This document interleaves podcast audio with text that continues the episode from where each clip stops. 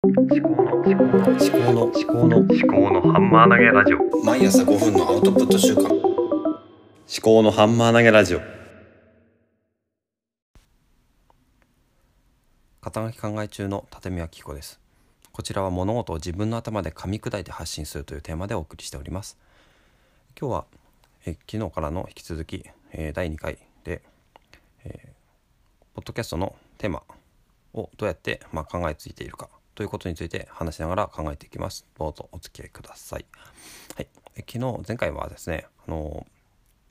ポッドキャストのテーマっていうのは、まあ、私の特性としてあの未来思考とか着想アイディアが、えーストレングスファイダーのファインダーの結果によると結構強いので、まあ、自然と出てくるところがあると。いうことで、まあ、参考になるかどうかはわからないけれども、まあ、私の考えている、うん思考回路についてあの話をしていたわけですね。で1日、えー、1日というか1日の中で、うん、アイディアがこう降りてくるタイミングが例えば車の運転中とか、えー歩いている時とかあとはお風呂に入っている時とかそういう時にまあ仮説とか概念が出てくる時があったなっていう話ですね。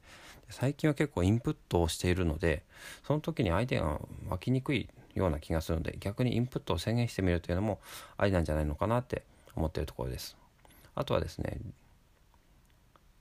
思いついたネタはあの メモリマリマインダーとかメモ帳とかにストックしておくといいのかなとは思うんですね。それはまあ誰でもやってるかなとは思うんですけども、まストックしておくとそれが熟成してあの時間が経つとまたそれについてまたいろんなアイデアが出てきたりするんでストックっていうのはいいのかなと思います。はい、であと前回の最後にあの自分が例えば A というテーマで発信をしている時にとなんだな他の事象関係ないと思われる事象事柄について、えそれをこういう A というテーマで切り口を設けて、え発信してみるテーマと設けてみるっていうのは一ついいのかなとは思うんですね。一見関係のないような事柄に対して、えっと、関係を持たせて、えーなんだろうな思考を深めていくというかテーマを深めていくというようなことができるんじゃないのかなっていう話を前回の最後でして、えー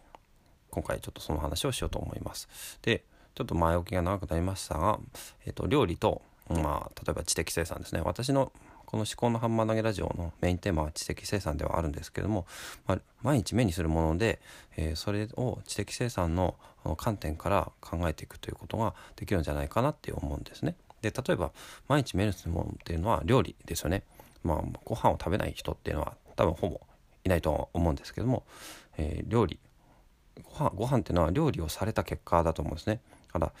私たちがまあ口にするものっていうのは誰かがアウトプットしたものなんですよね。でアウトプットしたものを私たちがまたインプットして、えーそれを、うん、自分の血肉にしてでそれで自分の活動身体活動とか、えー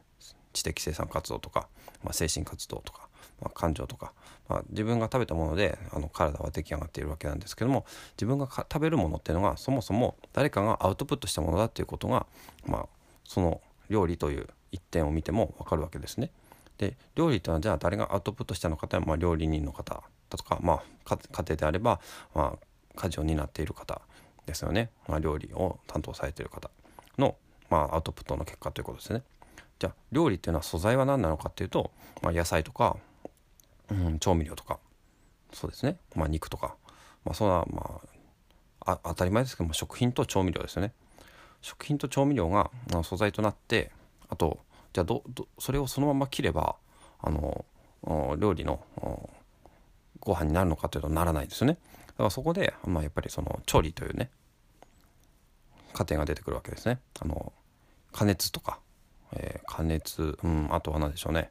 えー味付けですか。調味ですかね。味付けと加熱と、うん、あとはなんだ。そうだな。まずは切るですね、えー分解分解したりとか、うん、分解、うん、皮を剥くとかね。そういう下ごしらえですね、えー切る、えーで熱する。そして味をつけるというね。大体その3ステップなのかなと思いますね。じゃあそれがまあ知的生産でいうと何なのかっていうと例えば本を読むとねいうことですね。本を読むということは、まあ、インプットだと思うんですがそれをじゃあ自分の生活に生かすっていうのがアウトプットになってくるんです。ただインプットをしてそのままアウトプットできるかっていうとそれだと鵜呑みインプットは猿真似アウトプットになってしまうのでじゃあ自分のあ例えば料理で言えば、まあ、人間が食べやすい形に調理をするということなんですけどもであれば本の場合は自分があのアウトプットしやすい。アウトプットしてそうですね形、うん、生活に生きていくとか環境を変えていくとかまあ分かんないですけども人生をより良い方向により楽しい方向に変えていくためのものに、え本読書というインプットを変えるためには自分の頭で噛み砕くというねその消化とかね調理的なものが必要になってくるんじゃないのかなっていうふうに思うわけですね。だからまあ毎朝、まあ、毎日食べてる食事からもやっぱりその